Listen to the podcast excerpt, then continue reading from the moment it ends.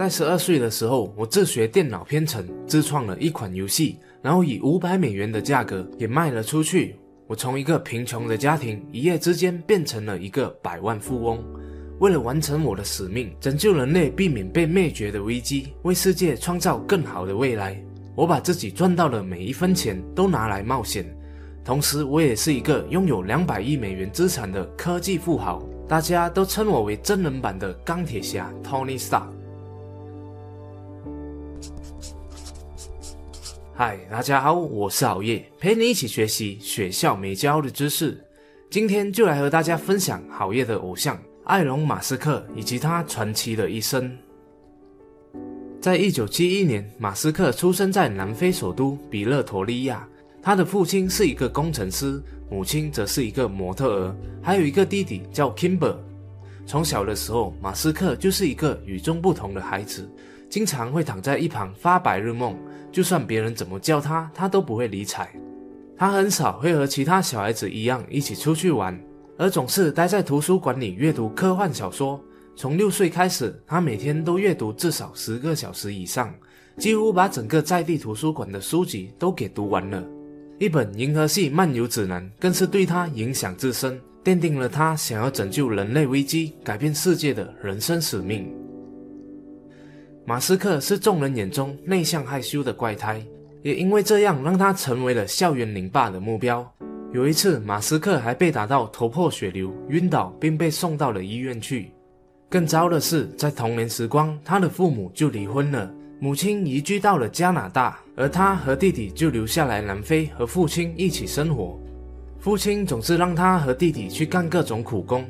在十二岁的时候，他拥有了自己的第一架电脑。在第一次接触后，马斯克便爱上了电脑，他想要一个更好的，于是便开始自己学习编程。自创了一款名为 Blaster 的游戏，然后以五百美元的价格把它卖给了 PC Magazine。虽然看起来并不是很多钱，但想象一下，在八零年代，五百美元对一个十二岁又是住在非洲的小孩来说，这可是一笔非常可观的收入。在十八岁的时候，马斯克便飞到了加拿大和他妈妈一起居住。但生活并不如意，他开始到处辛苦打工，对生活失去了方向，觉得自己离他的目标越来越远。于是他进入了往后大学深造，再转到了宾州大学考获了物理和经济学双学位。在求学的过程中，他开始对互联网、在新能源以及太空探索感到兴趣。他得到了斯坦福大学的博士生录取，但在上了两天的课后就辍学了。因为他发现了一个让他更感兴趣的事，那就是互联网泡沫。在没有金钱、没有房子、没有工作的情况下，马斯克凭着内心澎湃的激情，开启了他的创业之旅。他向父亲借了两万八千美元，和弟弟 Kimber 开启了他们的第一家公司 Zip2，一家给大众提供餐厅和店家导航的互联网公司。和其他的新创公司一样，一点都不容易。马斯克和弟弟搬到了他们的办公室去住，每天都睡在沙发和地板上，并和弟弟轮流替换。经过几年的辛苦奋斗后，公司终于开始赚钱了。在一九九九年的时候，马斯克以三亿美元的价格把公司卖给了 Compact Computer，从自己的股份中，他赚取了两千两百万美金。有了第一桶金后，马斯克将一半的钱拿出来创立 X.com。然后与彼得提尔创立的 PayPal 合并，成为了早期最大的线上支付平台。现在也是。虽然一开始大众、投资者和银行都不愿意相信线上支付会成为未来的主流，认为会有很多安全问题，但在他和彼得提尔和创始团队的努力下，他们创建了一个估值十亿美元的独角兽企业，也被外界称作为 PayPal Mafia（ PayPal 黑手党）。因为 PayPal 出来的创始成员后来更是创立了 YouTube、LinkedIn、Yep 和 Reddit 等等这些亿万等级的互联网公司。在2002年，eBay 以15亿美元的价格把 PayPal 给买了下来，而在这笔交易中，马斯克赚进了一点六五亿美元。你可能觉得能够白手起家成为亿万富豪已经足够了，但这些金钱似乎无法完成马斯克探索太空、拯救人类灭绝危机的儿时梦想。于是他便飞到了俄罗斯去购买旧火箭，想要翻修后再去火星探索。但在那边的火箭科学家则想着要坑他一笔，更是嘲笑他这不切实际的梦想。最后，马斯克还是空手而归。但从那一个事件之后，他就意识到，原本火箭的制造方法就不正确。如果使用更正确的方法来打造的话，就可以大大降低所需的成本。没有多想，马斯克就掏出了一亿美元来打造自己的火箭公司 SpaceX，目的是为了发展太空殖民机会，在地球资源耗尽之前，把人类带到火星去。除此之外，他又投资了七千万美元，共同创造了一个生产全电动驾驶的汽车公司特斯拉。大家都觉得他疯了，想不到更好的方式来浪费掉所累积的全部财富。但对他来说，只要他相信是对的事情，他就会义无反顾地豪赌下去，而且从来不会放弃。作为 SpaceX 的 CEO，马斯克一周七天都和工程师们一起无休无眠的工作。在六年的时间里，火箭一次又一次的发射失败，他几乎花光了身上的钱，还要向他身边的朋友借钱来偿还房租。他所投入的金钱只足够发射三次火箭，但这三次的发射都失败了。而他所投资的特斯拉所生产出来的电动汽车也是问题百出。他开始了非常艰苦的融资，动员了所有的亲朋戚友，包括自家的员工，终于筹到了多一次的火箭发射基金。只要这一次再发射失败，就再也没有资金再运作公司了，SpaceX 也不会继续存在着。在第四次火箭升空时，那一刻，声音屏蔽了，时间停止了，大家都望着高空。当火箭进入地球轨迹的时候，在场的所有人都欢呼了，SpaceX 成为了世界上第一家制作火箭的私营企业。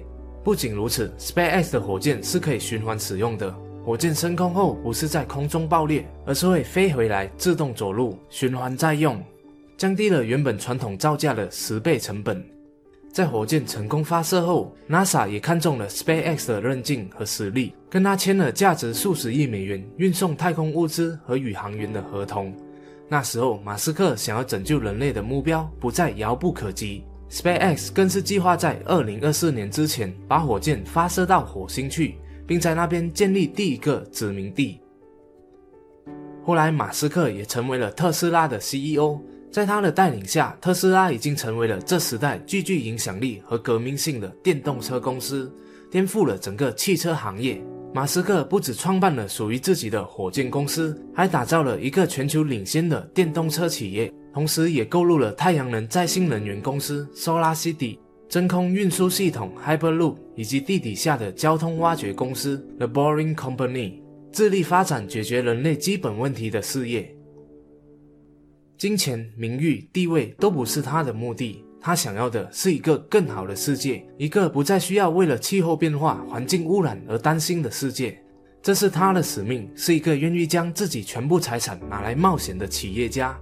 虽然现在已经是一个拥有两百多亿身价的超级富豪了，但还是一样每天工作，同时管理三家公司。他那永不言弃、努力奋斗、敢于追梦的精神，是你我都值得学习的心态。好了，偶像马斯克的传奇人生就讲到这里，希望可以给你带来启发。如果你有经常追踪好业的影片的话，就知道好业是一个股票投资者。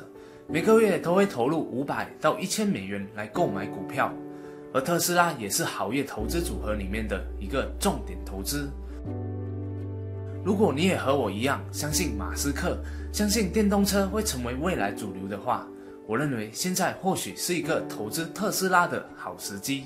因为我发现了一个有趣的现象，相比三年前，特斯拉的发货量增长了接近五倍。从每个季度两万左右增长到了每个季度九万左右，财务状况还是一样，公司依然还在烧钱，但却越烧越少，营业额也增长了三倍以上，但股价却还是和三年前一样的状况，在每股两百至两百五美元之间徘徊。在基于各种原因，比如特斯拉超级工厂入驻中国，刚推出的汽车保险计划。以及预计明年推出的电动卡车等等，郝业认为特斯拉目前的股价是严重被低估的，相信在未来三到五年的时间里面，特斯拉的股价有可能会是现在的几倍甚至十倍以上。公司正处于快速扩张的阶段，销量一直供不应求，一直在扩张工厂生产发货，所以现在的股价可谓是跌宕起伏。但就是因为这样，才值得我们去重点关注。我还没看过一间产品做到供不应求的公司会倒闭的。当然，这也纯属行业个人观点，仅供参考。如果你也对投资特斯拉感兴趣的话，那就使用行业每个月都会推荐的 eToro 投资平台吧。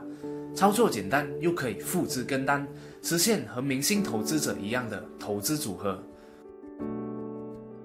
如果不会使用的话，那就观看怎样用五十美元买到谷歌的股票的这一部影片，在里面还会就会给大家示范如何使用 eToro 的完整教学。好了，今天的影片就讲到这里，我们下一集再见。